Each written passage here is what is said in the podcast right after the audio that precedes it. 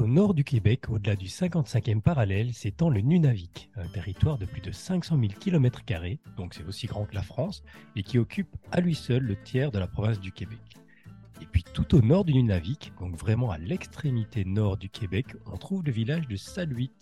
C'est là, au bord du détroit d'Hudson, qu'est née et qu'a grandi la chanteuse Inuk Elisapi, c'est là qu'elle a construit ses premiers souvenirs, qu'elle a vécu ses premières émotions. Et ces souvenirs, ces émotions, ce sont les cœurs battants du quatrième album solo d'Elisapi.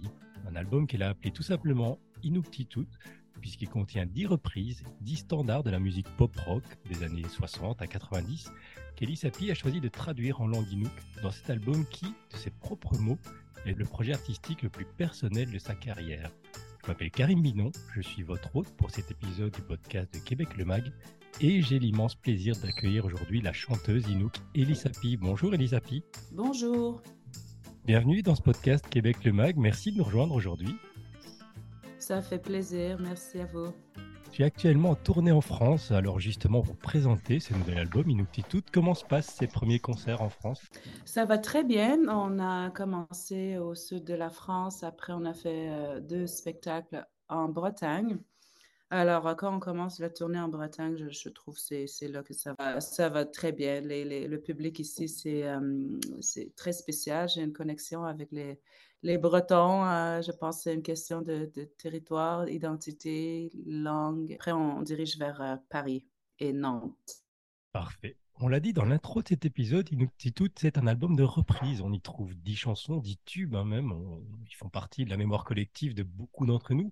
On y trouve du Queen, du Fleetwood Mac, du Metallica, une chanson de Cindy Lauper aussi. Alors, présenté comme ça, on pourrait s'attendre à un projet, somme toute, assez classique de cover, mais en vérité, chacune de ces reprises touche en toi quelque chose de très personnel, même de très intime, c'est ça hein?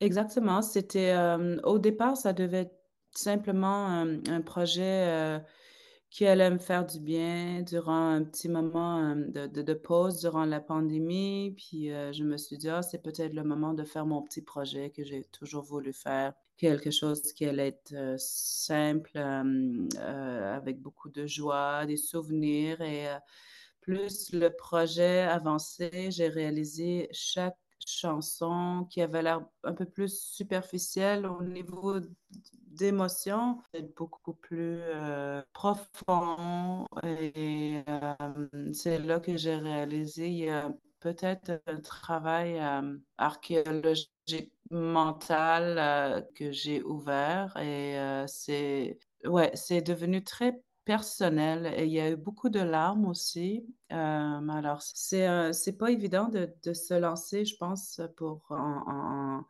album reprise. Alors, j'avais quelques craintes, mais en même temps, je me suis dit, c'est le moment de faire, je le fais. Puis, ça fait deux ans, honnêtement, c'était très long parce qu'il faut avoir les droits euh, pour les réinterpréter, pas juste réinterpréter, mais les, euh, les, les, traduire dans une autre langue. Alors, c'est, euh, c'était une bonne chose de prendre le temps parce que ça m'a permis de grandir, je pense, aussi comme, comme artiste.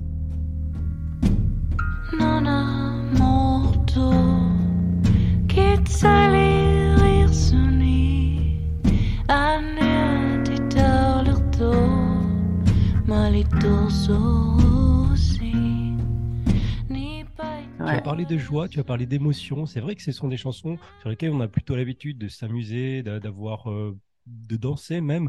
Et puis quand on les écoute, on, y ressent effectivement beaucoup, presque de nostalgie, de mélancolie. Il peut même y avoir de, temps en temps un côté un peu triste. Tu as parlé de larmes aussi. Euh, c'est lié au, mmh. souvenir que mmh. chacune de ces chansons évoque? Ah, totalement. je, trouve déjà, j'aime ça me baigner dans ce monde-là. Des, profondeurs, la mélancolie, j'ai, pas trop peur de ces, émotions-là, la nostalgie. Euh, mais je dirais, celle-là, je dirais même plus nostalgique que, que, autre chose. Mais oui, la tristesse, bien sûr, il y a la colère par moment, mais sans jamais les, crier fort. C'est, quelque chose qui est soutenu d'une sorte de, peut-être une quête spirituelle presque, parce que des fois, quand on doit retourner au passé, c'est notre esprit qui prend la relève et je me suis laissée euh, euh, guider par euh, mes émotions pures et ça qui est devenu le, fil conducteur de ce, projet-là. Puis c'est, ouais, parce que les années 60, 60, 70, 80, c'est des moments où en très peu de temps, il y a des choses qui changent très drastiquement de manière tellement intense et même, je dirais, violent. Et euh, je pense qu'on n'a jamais vraiment eu des, réflex des les réflexions, ouais, de réfléchir en tant que... ouais, à, ce qui est arrivé, parce que c'est si proche encore pour nous. Mais on était des nomades encore les années 60 et euh, je pense que ces musiques-là ont été nos, euh, moi j'aime ça les appeler nos, nos espaces pour euh, déposer nos émotions parce que c'est, on n'arrivait pas, même, même maintenant, on n'arrive pas toujours à avoir le, recul, mais je pense qu'à travers la musique, on comprend. En tout cas, j'espère que ma famille, les gens du Nord, comprennent quand ils entendent la, une version de, de Blondie, par exemple, qui a avec euh, cette chanson où on entend danser, mais, mais qui entourait le, ce moment-là, c'est le paysage, les changements, les, les revendications, les, euh, ouais, ces sons-là qu'on a, on a voulu aller chercher. Euh.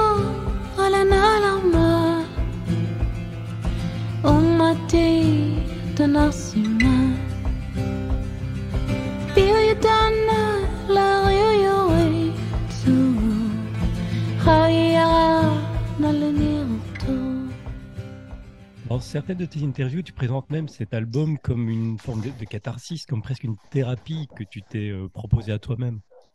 Totalement. C'est comme ça, c'est ça qui m'inspire. C'est le moment d'ouvrir, de, laisser les vagues arriver, mais je, plonge. Puis, euh, ouais, c'est quelque chose qui me qui est pas nouveau pour moi. C'est une continuité peut-être même de la dernière album qui s'appelait The Ballad of the Runaway Girl qui était déjà une, une réflexion sur le passé aussi. Et, euh, je pense que c'est juste la continuité de ce projet-là, mais c'est juste où, le, où ça, va, ça fait mal un petit peu. Ouais. Hmm. Mais aussi, il y a beaucoup de beauté, hein, ça, beaucoup d'innocence. Je pense que c'est surtout ça que je, je, je ressentais, c'est l'innocence du peuple. Il n'y a pas si longtemps, on était... Euh, ouais, on était des gens très calmes et très forts aussi en même temps. Alors, euh, j'étais inspirée par ça. L'album est sorti au mois de septembre, hein, si je ne me trompe pas. Tu avais déjà publié quelques titres avant sa sortie officielle, dont la reprise mm-hmm. Time After Time de Cyndi Lauper, par exemple, ou celle I Want to Break Free de Queen. Tu as illustré ces chansons de clips qui ont été tournés chez toi, dans le Nunavik. C'était important que cet album-là, qui porte le nom de ta langue maternelle, soit aussi illustré par des images de ta terre natale? Ah, c'est sûr, pour moi, les images, ça révèle encore plus de choses, euh, peut-être même plus, plus que la musique. En tout cas, pour moi, je suis quelqu'un qui, qui aime beaucoup, beaucoup travailler avec euh, les archives. Euh, encore une fois, je pense que les jeunes, les gens comme moi ont besoin de voir ce qu'on était il n'y a pas si longtemps et mélanger ça avec la musique contemporaine, c'est il y a une, une, puissance. En tout cas, c'est quelque chose qui me parle, qui, qui me ça me euh, représente, je trouve aussi. Alors oui, c'est les images pour moi, c'est ultra, ultra important et j'avais voulu aussi continuer le travail de peut-être illustrer un peu comme une forme de documentaire à chaque chanson et mélanger une chanson comme Heart of Glass avec euh, les paysages euh, de chez nous, les années 50, quand il y a encore cette côté, j'aime pas ça dire pur, mais c'est encore le, le Nord dans son plus simple vie, euh, vie euh, simple, sans les maisons. Euh, les gens sont heureux et les gens sont. Ouais. Oui, la vie nomade. tous ces clips et effectivement, ça se marie extrêmement bien avec la musique. On, a ce côté documentaire dont tu parles et, qui nous plonge vraiment dans, dans l'histoire de ce territoire. Mmh, totalement, j'adore ça. Et aussi, j'aime aussi d'aller chercher les, les moments mes, mes douces souvenirs quand j'étais préado avec euh, une chanson comme Time After Time, avec les images que j'ai récupérées. Une fan m'a envoyé ça il y a à peu près deux, trois ans et j'ai pas trop. Je, je, les ai regardées, évidemment, j'ai pleuré parce que ça, je vois ma famille, je vois notre premier petit centre communautaire et tout, euh, euh, ouais, pas très, pas très moderne. Et je me dis, ah, pour nous, c'était le moment, euh, de magie et je réalise il n'y a pas si longtemps, on était comme ça. Et, encore une fois, il y a beaucoup de joie, mais avec la musique, il y a un peu de mélancolie. Alors, je pense à... C'est ça le, la beauté, je trouve, quand je regarde ces images. Avec la chanson euh, Time After Time, évidemment, de, de Cindy Lauper.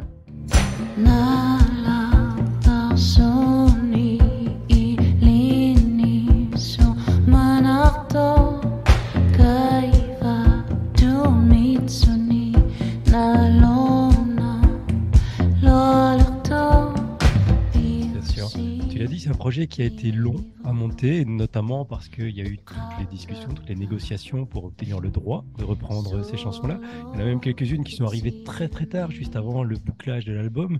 Et puis, est-ce qu'il y a certaines chansons que tu aurais voulu ajouter et qui n'ont pas pu figurer dans l'album? Euh, on avait commencé avec la chanson Chiquitita de ABBA, qu'on a enregistré, on l'a envoyé, on n'a jamais eu de, de OK de la part de, l'équipe de ABBA, on nous a dit aussi c'est très, très rare, même, ouais, quasiment un nom à chaque fois. Alors, on, on l'a en banque. On a aussi une, une chanson, j'aimerais, je ne sais pas si je devrais le dire, mais oui, on a deux chansons qui ont qui n'ont pas été retenues, parce, pas parce qu'on ne voulait pas, mais déjà, je pense 10 chansons, c'est parfait. Mhm. Alors, ouais, maintenant, j'ai commencé quelque chose et j'ai l'impression, je ne suis pas satisfaite de faire juste ces chansons-là. Il y a tellement d'autres choses qui arrivent, mais je ne suis pas sûre que je, je, ferai une petite deux, mais pourquoi pas. Je trouve que c'est jamais évident quand tu fais une, quelque chose qui est si spécial, en tout cas pour moi, de, de, de, de repartir. Et j'aurais trop peur que les gens vont, vont le bouder. que ça serait... C'est le deuxième, c'est jamais. Euh, je sais pas. Mais bon, peut-être l'envie va m'amener là encore. C'est ça qui est le plus important.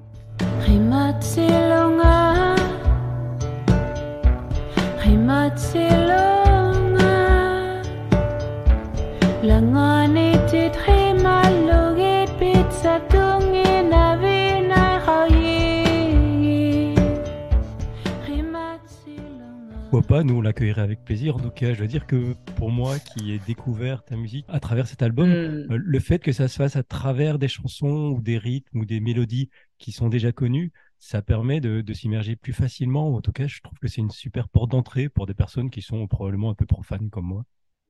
Ouais, non, non, vraiment, je, je, j'attendais vraiment pas une réaction comme ça, c'est sûr. Je suis beaucoup plus dure, critique envers moi-même, puis, mais il a fallu que je, lâche prise parce que c'est pas juste moi qui est dans ce projet, c'est plein de monde qui, qui ont monté ce beau projet-là. Alors, c'est vraiment un, album collectif dans le sens où ça, les gens ont beaucoup donné, euh, ils ont donné beaucoup d'amour à ce projet. Ouais. J'imagine. Est-ce que euh, tu peux nous parler un peu du Nunavik, de ta terre natale? Donc, vu de chez nous, en France, c'est un territoire qui fascine, hein, mais qui peut aussi un peu intimider par son étendue, par son côté un peu reculé, par la perception presque sauvage qu'on peut en avoir quand on ne le connaît pas. Toi, comment tu, parles, comment tu présentes euh, le Nunavik à des personnes qui n'ont jamais visité? Mais le, le Nunavik, c'est, je pense, en tout cas de mon point de vue, j'ai grandi là-bas jusqu'à mes 22 ans. Et euh, j'ai beaucoup de misère à le voir un peu comme un truc loin, un territoire qui est un peu fermé. Pour moi, c'est c'est le centre, c'est là tout, en tout cas dans mon imaginaire d'une fille du Nord, c'est pas une affaire où c'est loin, c'est plutôt le centre et c'est plutôt la France et Montréal qui sont loin mmh comme ça. Alors ça, c'est le, le point de vue, je pense qu'il faut essayer d'avoir quand tu visites un paysage comme ça, sinon tu vas avoir il va avoir une, fossé. Puis, tu il faut pas juste vivre l'expérience de, de, le côté exotique, il faut vivre l'expérience de l'ensemble, qu'est-ce qui fait ce territoire si spécial, parce qu'on est, euh, en tout cas, les Inuits, on est dictés par le territoire, les montagnes, le vent, le froid, les animaux. Euh, L'ours polaire, l'animal le plus, euh, le plus fort, nous, on a toujours côtoyé. Euh, les, les, les, animaux euh, migrateurs, les, oiseaux migrateurs, les, des caribous. Alors, on est très connecté à ça. Alors, ouais, je sais pas trop comment décrire le Nunavik, honnêtement.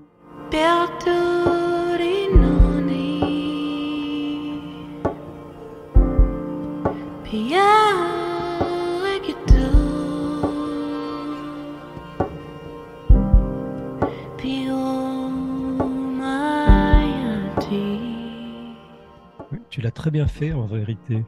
Euh, tu vis désormais à Montréal. Est-ce que tu y retournes souvent? Est-ce que tu retournes souvent à Saluit notamment? Oui, oui, quand même, souvent, surtout quand on part en tournée, euh, ça me donne plus d'occasions pour euh, être avec les gens. hein. C'est plus les gens, le rythme des gens, le rire, la joie, la façon qu'on n'a pas les mêmes codes, qui est rafraîchissant à chaque fois. Qu'est-ce que tu dirais aux touristes européens qui viennent visiter le Québec et qui peuvent avoir tendance à s'arrêter plutôt dans les grandes villes, dans les provinces maritimes ou dans les grandes stations touristiques, qui sont forcément plus accessibles, plus faciles d'accès en tout cas. Qu'est-ce que tu leur dirais pour leur donner envie d'aller dans le Nunavik, d'aller découvrir le Nunavik? Je pense que quand tu vas dans le Nord, c'est de lâcher prise, de laisser tout derrière et arriver à un, rythme. Je pense que c'est ça la meilleure expérience euh, du Nord. Sinon, euh, ça devient juste une, euh, une expérience carte postale. Puis c'est, on s'en fout de ça. On, nous, on, est, là pour connecter avec les gens. Prendre le temps, prendre le temps d'échanger, prendre le temps de découvrir, prendre le temps de comprendre aussi la culture simplement et la manière de vivre là-bas. Totalement. Et euh, prendre le temps de, de- de comprendre le rythme aussi, ça c'est ah, ça c'est un cadeau, euh, je pense, les gens devraient euh, se faire. Ouais. Parfait, on va, on va essayer de prendre le temps alors. Tu passes quelques jours ici en France en cette fin 2023. Tu reviendras en avril 2024, si je ne me trompe pas, pour quelques dates à Paris, Annecy, exactement. Café de la aussi. danse à Paris, ouais. Hmm. C'est une nouvelle date à Café de la danse à Paris, ouais. Ok, très bien. On mettra un lien vers les dates hein, euh, sur notre site internet, Mhm. sur le podcast euh, ou sur la description du podcast. Euh, qu'est-ce qu'on peut te souhaiter pour la suite? Qu'est-ce qu'on peut me souhaiter? Euh, rien. Je pense que la vie est, est- belle. Je suis déjà très choyée, alors si on doit souhaiter quelque chose, ça serait aux autres qui, qui, qui- où ça va mal. Le- le- Honnêtement, je pense, euh, je suis très... euh, Ouais, j'ai aucune idée qu'est-ce qu'on peut me souhaiter. Je, je, je vous dirai dans une semaine. D'accord, on va te souhaiter une bonne semaine alors, une excellente journée, une bonne fin de tournée en France. Et puis, euh, on te remercie encore beaucoup d'avoir partagé ce moment avec nous. Merci beaucoup. Nakormek, à bientôt. À très bientôt.